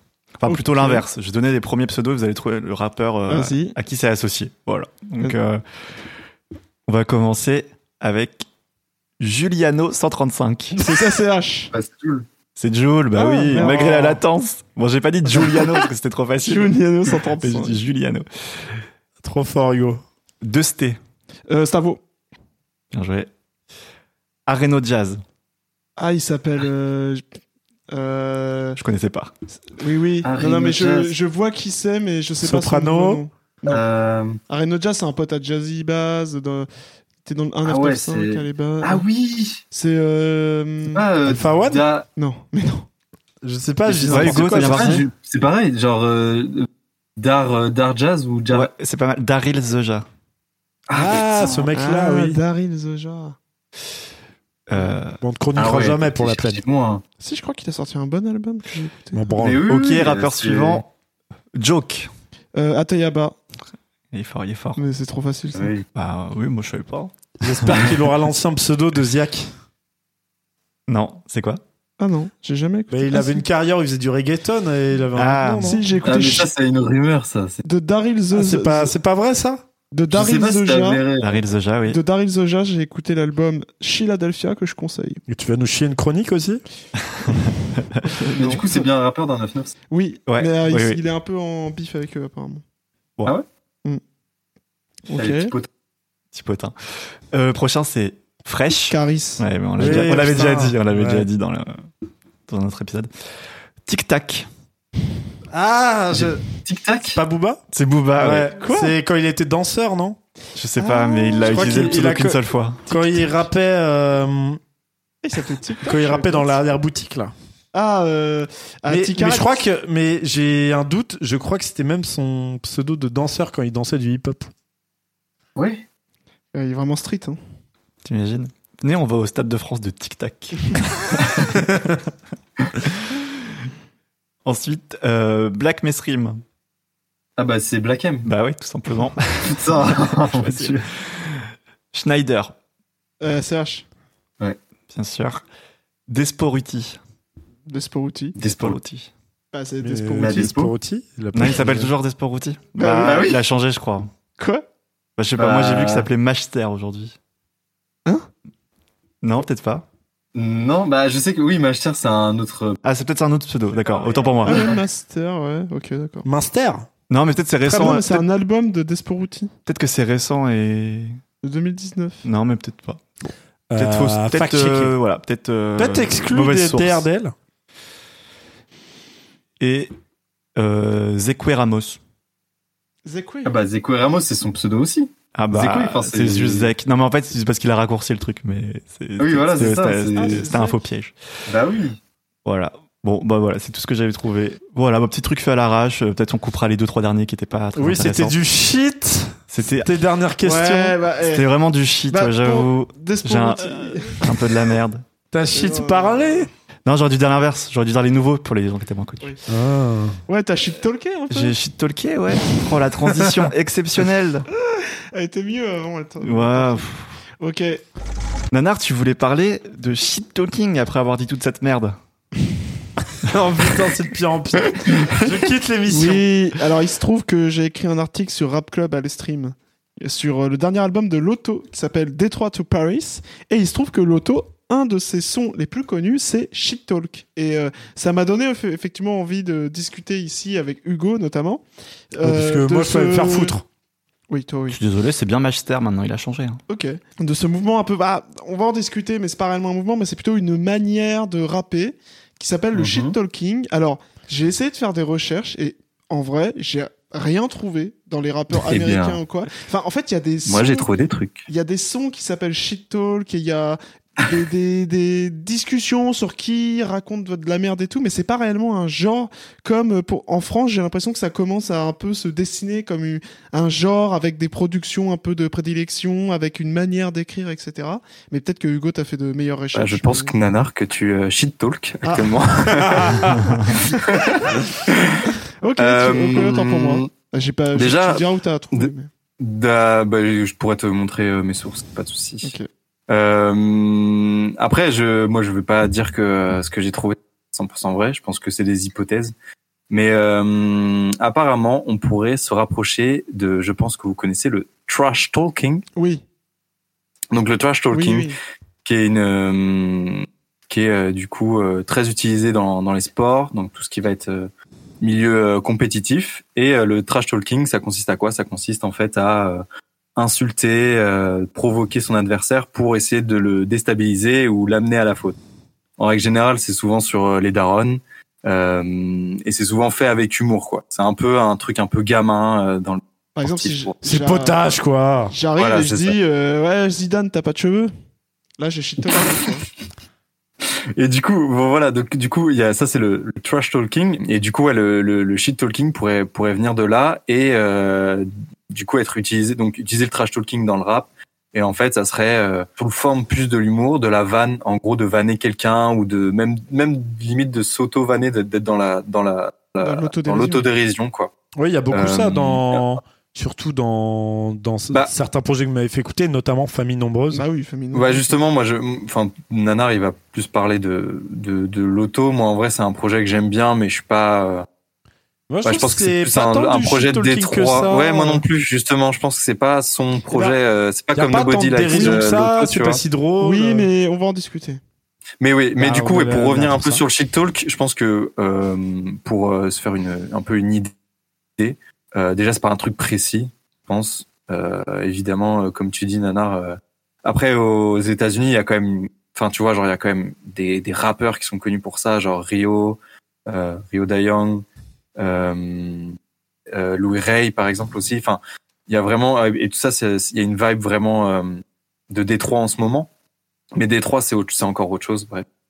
Euh, mais euh, mais euh, le talking, en tout cas, on le voit, je pense, apparaître vraiment être pro, être être dire décrit, enfin prononcer, utiliser le mot shit talk en gros dans les, je pense en dans 2019 quoi, et, euh, et jusqu'à jusqu'à maintenant. En tout cas, je pense que pour pour voir clair un peu là-dessus, euh, pour les personnes qui connaîtraient pas le, le shit talk, c'est c'est voilà ce truc de la vanne vulgaire, provocante et euh, Et des fois un peu absurde aussi, euh, volontairement. et ouais qui va. euh, qui- vraiment dans, dans, dans le côté absurde. Ouais, Mais justement, hyper- si je peux- vraiment si hyperbolique, quoi. euh, Genre tellement hyperbolique que ça en devient Ouais. absurde. Bah Si je peux continuer un peu aussi là-dessus, c'est que, mais c'est pour ça, c'est une discussion qu'on a eu aussi euh, tous les deux. Mais euh, euh, moi, j'ai aussi entendu parler du rap ignorant, tu vois.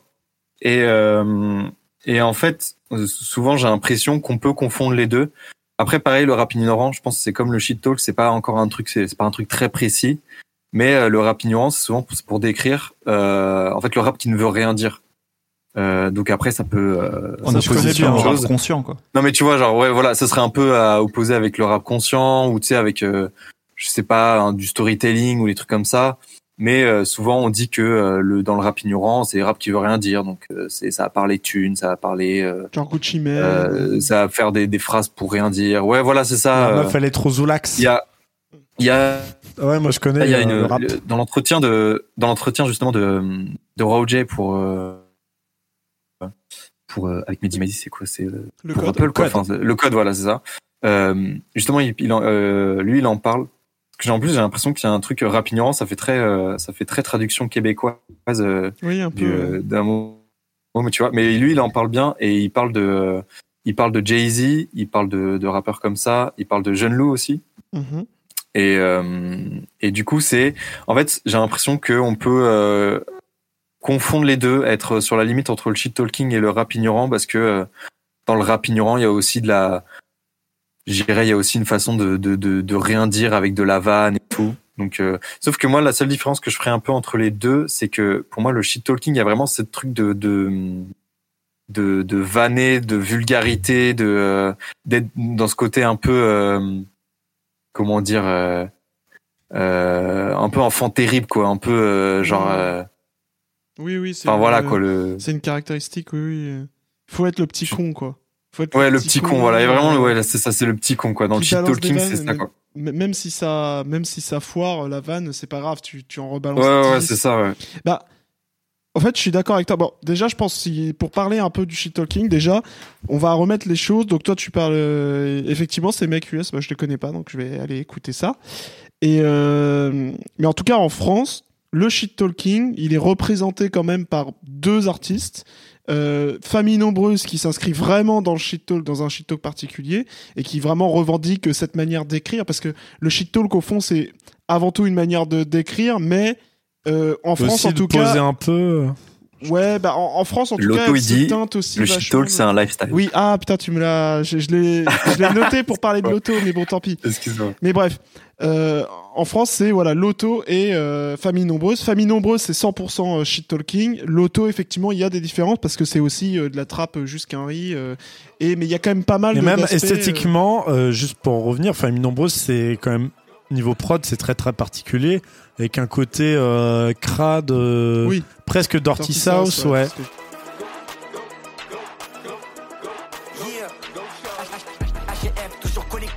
moi. C'est celle de Pim si c'est dans mon gobelet, j'ai de la boire. J'ai écrit mon prénom avec des fautes d'orthographe. Je vais voir du miel à mon flingue pour ses cordes vocales. Parce que sinon, ils tous, ils étaient pas là, les poulets à mes trousses. Euh, mais euh, volontairement avec des sons des années 2000. euh, Bah, d- et d'ailleurs, avec un mix euh, très saturé, euh, alors que l'auto, bah, le mix est aussi assez agressif, mais oui, avec des prods plus trap. euh, bah, l'auto, en fait, la, la différence, c'est que il y a plus je- des ambiances bresson qui se dégagent du loto, alors Oui. que euh, genre euh, dans le Famille Nombreuse, le dernier, il y a un sample de Ghostbusters, c'est Oui, oui. n'importe quoi. Mais en fait, c'est parce que pour moi, dans le shit talking, il y a euh, un peu deux courants. Il y a le courant famille nombreuse qui est le shit talking cartoonesque, c'est-à-dire vraiment euh, à dire n'importe quoi, voir des trucs qui n'ont pas de sens. Mais d'ailleurs, euh, je renvoie à l'article. Il prend euh, beaucoup de vannes, c'est un ah, projet voilà. très drôle. je renvoie à l'article de Hugo qui explique ça très bien, mais euh, c'est euh, j'en ai noté quelques-unes, mais c'est voilà par exemple c'est c'est tellement absurde. Par exemple, ça va être traduire des phrases des phrases américaines en français et qui veulent rien dire. Genre, il y en a une qui est incroyable qui vient de Lil Wayne, je crois,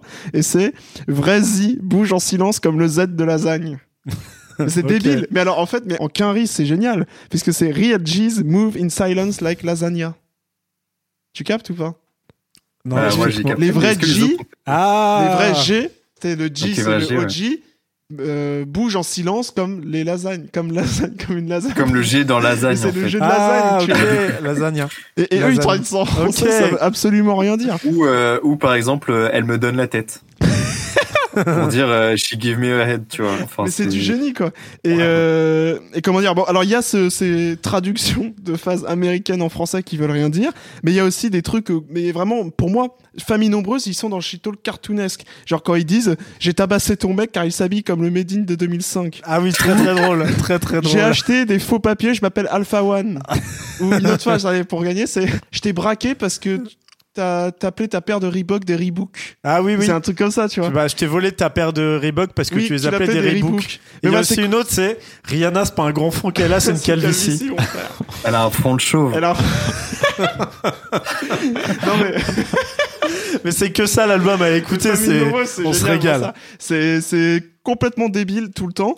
Et euh, et justement l'auto par rapport à ça. Donc pour, pour moi, tu vois, famille nombreuse, c'est vraiment des personnages de cartoon qui sont les mauvais garçons. Tu regardes leurs clips, pareil, ils sont habillés n'importe comment. Ah, c'est les jokers. les hein. mauvais garçons qui font des vannes tout le temps et surtout qui font plein de références tout le temps au rap et notamment des années 2000 et pour moi c'est lié parce que le rap des années 2000 c'est le rap du mauvais goût moi je dis ça en tout cas mais pour moi le, le, le dirty sauce les, les instrus vraiment complètement débiles les, les rappeurs qui assument en plus de parler d'absolument rien Genre, je, pense à Lil Wayne, tu vois, Lil Wayne qui est même quelqu'un qui assume d'écouter que sa musique, de vraiment euh, juste euh, rapper au kilomètre. Enfin bon, je vais pas, je critique pas d'ailleurs euh, ça, mais juste, je trouve que ça, ça, ça s'inscrit dans ce rap un peu, dans ce mauvais goût qui remettent au, au goût du jour.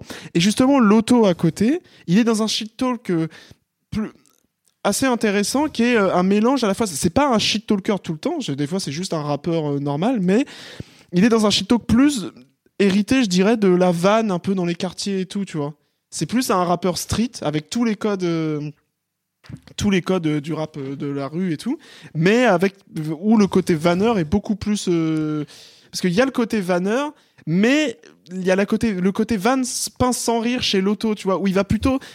Chez lui, le shit talk, c'est plutôt une manière de dire les choses frontalement, tellement frontalement que ça paraît un peu bête, tu vois, c'est un peu une vanne, mais c'est une Mm. vanne dans laquelle il y a un fond piquant. J'ai noté une phase pour ça, par exemple, mais bon, c'est une parmi tant d'autres, mais par exemple, tu vois, il va dire avoir un père absent quand t'es Renoir, c'est un sport national. Ouais. Tu vois, il va Ouais, dire, ouais, mais ou alors vois, c'est- dans Shit Talk, dans le son Shit Talk, euh, dans Oui. l'album Tout le monde déteste l'auto, il va dire, je, me suis dit, nique sa mère, je sais pas rapper, je vais Shit Talk.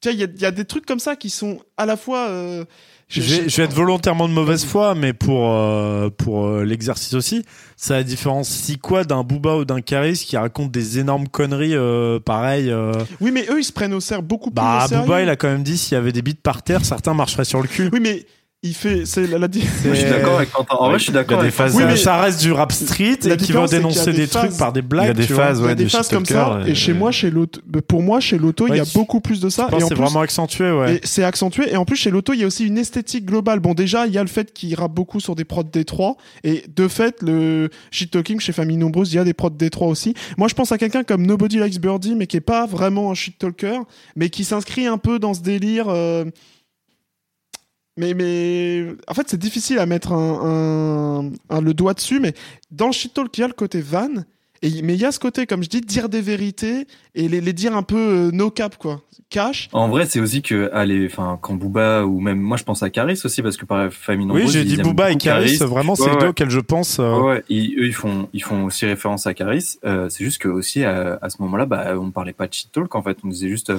Et c'est pour ça aussi que j'ai parlé un peu de rap ignorant euh, au début parce que je pense que c'est, ça a traversé. Et c'est juste que comme on essaye de définir les choses, en fait, il y a des choses dans, le, enfin, dans le passé qui, euh, on savait pas encore. euh, On parlait, on disait juste, bah, c'est Booba qui fait. Tu sais, on disait, on parlait de gangsta rap, tu vois, limite pour euh, Booba. Enfin, tu vois, genre. euh, en fait, l'appellation shit talk, on Oui, l'utilise aujourd'hui parce qu'elle est revendiquée aussi. C'est ça la a- différence. euh. J'y pense là quand tu le dis, mais la différence aussi, c'est quand même l'autodérision. Parce que chez Caris Oui, ou chez aussi. Booba, il y a de l'autodérision, mais qui est pas euh, assumée comme telle dans le texte, je trouve. Bah, qui est pas aussi prégnante, phases, ça c'est clair. Voilà. Tu vois, chez l'auto, il y a vraiment un côté, même, même l'auto qui est un peu plus sérieux dans le délire, il y a un côté quand même euh, auto de, enfin, il rigole de lui-même, il se prend pas au sérieux. Tu vois, quand il Ah dit ouais. il sait pas rapper, il shit talk, par exemple, ou, ou plein de trucs comme ça, tu vois. Prison si t'as pas de thune. Des rappeurs, c'est des vautours. Et ils ont pas de plume. Jeune, l'auto, comme dispo, j'ai pas de thune. Hey, hey, qu'il a un gain, mais il a pas de bure. J'ai donné trop de thunes à ma mère, maintenant je regrette. J'aurais dû claquer cette oseille sur une tasse refaite. Si tu veux les scams, faut avoir l'air honnête. L'instru, elle est pas, du coup, triple la refait. Tu vas aller nulle part si t'écoutes ton daron. Cette meuf, elle Et je voulais dire un autre truc aussi sur euh, l'esthétique qu'ils sont en train de créer. En fait, pour moi, le shit talk, ce qui est intéressant, c'est que c'est une manière d'écrire, mais c'est aussi une esthétique qui est en train de se créer en France un peu. Alors, elle existe aux US un peu, mais en France, elle dessine un peu son sillon. Et chez Lotto, par exemple, il y a ce côté. euh, je te vanne tout le temps, tu vois, je... mais en même temps, je te dis un peu la vérité. Je suis dans un, dans des bails un peu bressons, tu vois. Je suis aussi dans des bails un peu bressons sur des prods, voilà, qui viennent quand même euh, un peu. Bah, l'ambiance du loto, euh, enfin, genre même, je trouve les samples sont très épiques limite. Oui, il y y a ça, c'est vrai. Mais il y a aussi un côté, un univers de un peu de pas de scammer, mais tu vois, de mecs qui trempent dans l'illégalité, mais pas forcément le, le crime, mais plutôt l'illégalité, genre les arnaques, genre euh, ah je te dis que je vais faire ça, mais au fait euh, je fais autre chose, tu vois. Oui, Le- le, le petit côté con de la rue, euh, le, ouais, le, voilà. le, le- Tu sais que tu peux pas Le trop Han lui Solo, faire quoi. confiance, il va te, ouais, il va un peu te douiller, tu vois. Il y a- il y a Ça, ce c'est encore autre chose, du coup, tu vois. Mais moi je trouve que que, de- c'est dans le shit talk aussi, genre dans Ouais, Famille Nombreuse, il y a un que- peu ça. hein. Il y a un peu, oui, il y a un peu ça. Et tu vois, genre, euh, et ouais, non, et Nobody Like Birdie, moi, je, j'écoute moins, mais, euh, mais de souvenirs, genre, je, je qu'il s'est, il s'est fait aussi connaître parce qu'il faisait euh, ce qu'on appelait aussi euh, vulgairement du scam rap en fait, tu vois. Oui. En fait, c'est juste des mecs qui parlent de d'arnaque, d'arnaque souvent euh, sur d'arnaque, euh, je sais pas.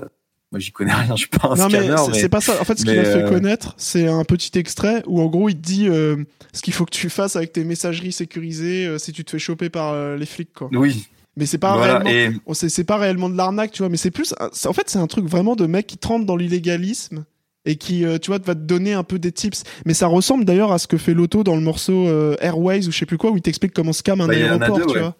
il y a Airways et il y en Et a y a l'autre, a- Mais l'autre, c'est Euh, plutôt euh, contrôle de. Oui, il t'explique qu'il faut que tu aies une meuf bonne avec toi pour euh, les Oui, contrôles de keuf. oui. Oui, oui. Oui, mais tu vois, bah, c'est ça. euh, c'est une esthétique un peu. euh, Oui, c'est ça, ouais. C'est... Et pour moi, bah. Il y a ça dans le shit talking français, il y a, il y a un peu ça. Mais Loto lui-même, il dit par exemple que pour lui, son projet shit talk, c'est euh, tout le monde déteste Loto, Bah qui oui. est assumé de fou à 100%, et que Détroit de tout Paris, c'est un projet Détroit, et il y a un peu de shit talking, mais euh, c'est pas dans tout le Bah, projet. Mais moi, je trouve quand même que c'est un truc qui revient beaucoup chez Loto, cette manière d'écrire, et qui me le ferait rentrer dans cette catégorie, tu vois. Il faut bien faire la différence, je pense. En... Enfin après, même si c'est souvent relié, mais entre le ce qui est Détroit et ce qui est le shit talk, ce qui c'est pas les. Oui, c'est pas la même chose. Mais en France, c'est les styles de production, après en France, de fait, euh, pour l'instant, c'est plutôt euh, ces artistes-là Oui. qui s'en emparent, quoi. bien sûr. Avec non, bon, Bien il y en a- sûr. il y, en a un peu d'autres, mais genre Loto, par exemple, c'est le représentant de la Détroit en France, tu vois. Ça, ça n'a mais pas du de- coup, pour revenir, pour revenir sur l'auto, moi, c'est pour ça que je trouve que le. On parle de shit talk, mais moi, je trouve que du coup, euh, Détroit tout Paris, c'est pas un projet euh, vraiment entièrement de shit Oui, talk. Bien, Dans le sens où moi, pour moi, par exemple, Bocho, c'est le morceau shit talk de, du projet. Ouais. Mais le reste, bon bah, bah comme tu comme on disait, il y a le- les morceaux un peu scam, il y a le il y a le morceau euh, euh, Better Days où euh, ouais. c'est plus un morceau trap ou euh, de motivation. Enfin, tu vois, genre de où il parle beaucoup de lui, il parle beaucoup de. Je trouve que c'est un par contre c'est un projet où il parle beaucoup plus de lui, C'est vrai. euh, beaucoup plus intime que d'autres. Enfin moi en tout cas je trouve. Notamment Et, les phases euh, sur sa mère, sur euh, la Ouais famille, ouais ouais exactement ouais. pauvreté, Alors ça aurait été du Ouais, shit bah, si vous avez suivi, euh, ça aurait été sur ta mère à toi, l'auditeur. ok C'est c'est juste pour euh, expliquer. Dans, dans, un, dans, dans le shit talk, en tout cas, si je voulais essayer de dessiner ce qui pour moi euh, fait un shit talker ou non, il y a plusieurs choses. Il y a l'esthétique un peu bresson, jeune con arrogant, le côté je suis dans des manigances illégales, et puis je te donne un peu aussi, tu vois, il y a un côté accessibilité, c'est je te file le plan en même temps pour toi aussi arnaquer les gens, euh, comprendre comment ça se passe, etc. Le côté du coup débrouillard qui en, qui en déroule. Moi, je trouve qu'il y, a- il y a ça dans le shit talk aussi. Oui, il y a le côté, euh, euh, comment on dit, euh, des gens un peu à l'écart de la société. Oui, quoi. euh, ah oui, je j'ai pas le mot non plus. Marginaux. marginaux, oui.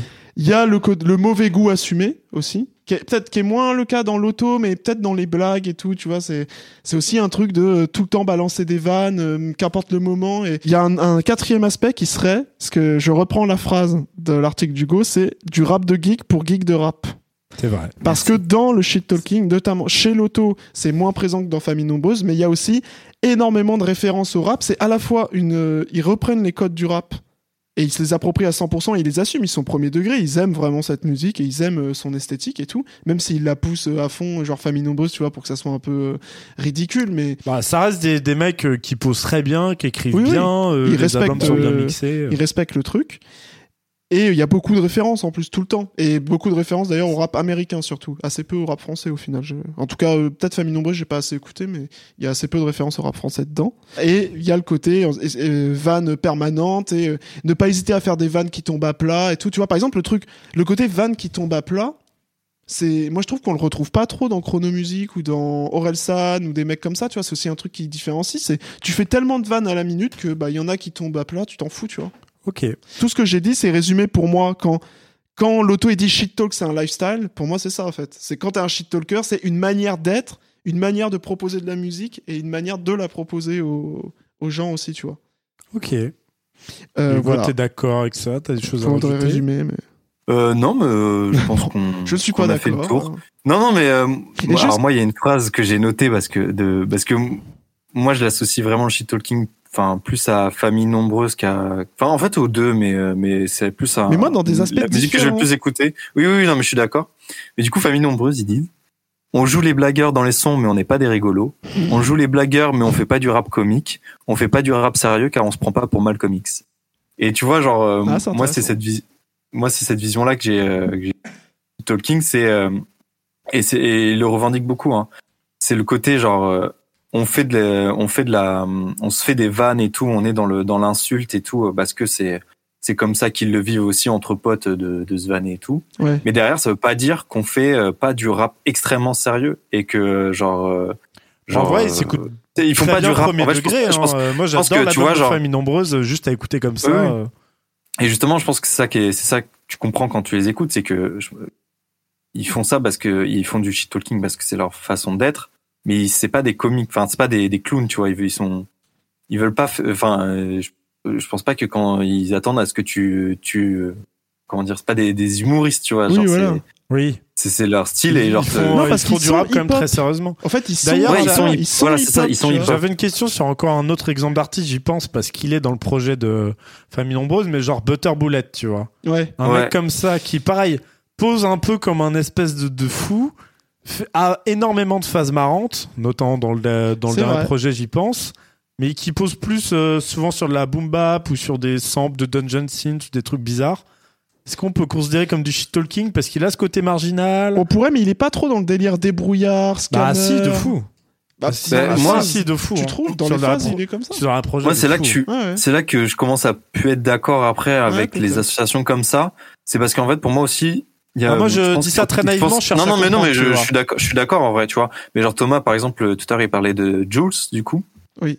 Et, euh, et moi, je pense qu'il y a aussi une certaine revendique, faut le revendiquer d'être un shit talker, tu vois. je- Ouais, peut-être, Mm. ouais, je suis d'accord. Mais c'est sûr que Shit Talking, là, on voulait en parler parce que surtout pour mettre en avant un peu, moi, je trouve il y a une, une Ouais. petite scène qui est en train de, de monter et que j'associe à est trop cool. cet univers que j'ai, ouais, que j'aime beaucoup et que j'ai essayé de, de décrire. Mais les des, des différents éléments qui les font rentrer dedans, effectivement, Hugo, je pense que c'est intéressant ce que tu dis de, qu'il faut que tu le revendiques d'être un shit talker pour peut-être rentrer là-dedans. Et euh, je trouve, je trouve que voilà, il y a un univers qui est en train de se former, euh, qui est intéressant Ouais, dans des, le rap des- des bons projets hein, c'était autour de ça. C'était très cool. Et puis, ouais, bah, parler aussi musique, vraiment, genre vraiment, euh, enfin moi, en fait, c'était une claque musicale. Hein, euh. Ouais, famille nombreuse Euh, les plus prods- que l'auto. les- Ouais, moi je trouve sur, sur des prods de des oui, prods des c'est trois, plus original. euh, sur, Oui, du- oui. sur, le, sur, le, sur leur, leur façon de sampler des morceaux et de les, de les tu vois, de, de, les, de, les, de reconstruire des morceaux, de les, de les faire à leur propre façon et de rester ultra moderne. Enfin, ça a vraiment été une ouais, avec claque. des Et, sons euh, vraiment euh, old school. et l'auto, euh, et ouais, l'auto, par contre, il a, j'ai l'impr- j'ai l'impression que l'auto, il a vraiment un très carré.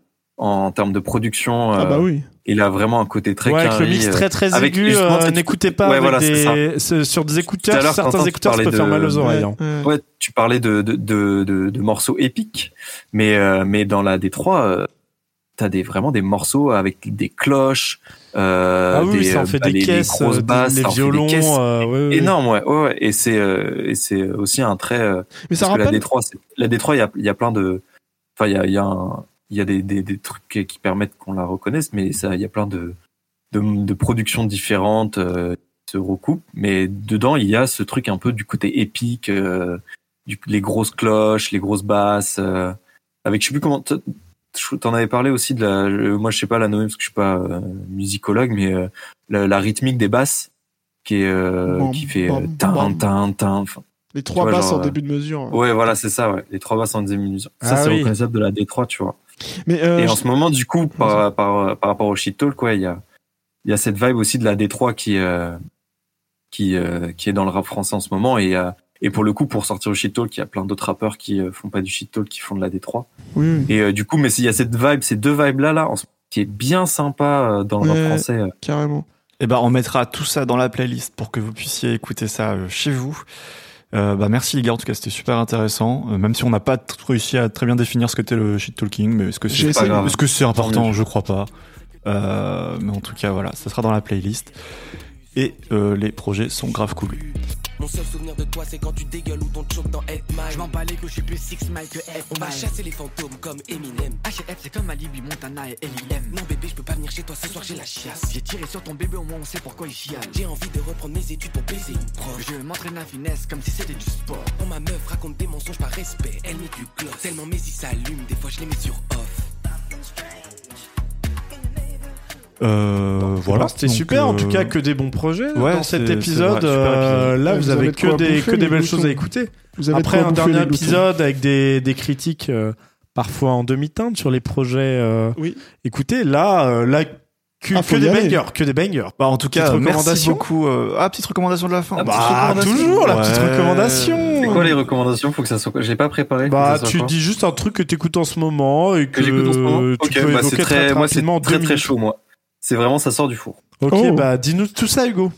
Eh bah écoutez, euh, allez streamer le single À tue-tête de Souffrance et ZKR. Ah oui, incroyable, moi c'est incroyable. moi c'est un c'est un feat euh, inattendu. Moi, je, Ah je- Souffrance je- qui arrive sur de la deux trappe rap- là. Ah là là là ouais, là. deux rappeurs que bouillant. j'adore, deux Bouillant. rappeurs que j'adore et pourtant pas pour les mêmes choses. Et, euh, et Souffrance qui nous fait un couplet, mais mon pote, c'est une Ouais, ouais, ouais. leçon. Ok, Genre euh, non, faut, faut streamer ça. je vais aller écouter ça. T'as fort raison, Hugo. On veut les bijoux et des pierres de taille. Préfecture de Bobigny, la queue est interminable. Ils vénèrent le triangle hibou. Pour entrer sur le chantier, j'ai dû payer mes caterpillars. Ils attendent des héritages, on attend des paquets, on a validé l'image. Arrêtez de prendre des cachets. Je vais mieux depuis que j'ai arrêté de vendre des sachets, mais l'argent facile c'est dur de Quentin, une reco Bah oui, bien sûr. Moi, j'ai, si vous voulez des petites sucreries euh, à vous mettre euh, sous la dent en synthwave, je vous conseille très très fortement le dernier Gunship, qui s'appelle. Unicorn. Trop bien. C'est vraiment, ça faisait très longtemps euh, qu'un projet synthwave euh, m'avait pas autant marqué. Donc euh, là, c'est vraiment mes, mes produits à la perfection. Et en gros, Gunship, c'est un, un groupe avec un chanteur qui, euh, vous le connaissez sûrement, pour, il a fait beaucoup de collaborations avec Carpenter Brut. Nous l'avons vu sur la scène du Hellfest l'été dernier. Mais du coup, euh, ce, bon Gunship, donc c'est vraiment des, morceaux quoi, chantés. Il y a aussi beaucoup de collaborations avec notamment John Carpenter, et oui, euh, Carpenter Brut euh, et d'autres. Et donc c'est que des tubes. Genre le- les mecs ils savent faire à la perfection ce qu'on demande dans de la synthwave et c'est aussi assez varié, pas que des trucs très sucrés, t'as aussi des trucs plus cyberpunk, un peu bresson, euh, des trucs plus dark scenes, des trucs euh, plus vénères, des trucs plus doux. Franchement, euh, l'album passe tout seul. Mm.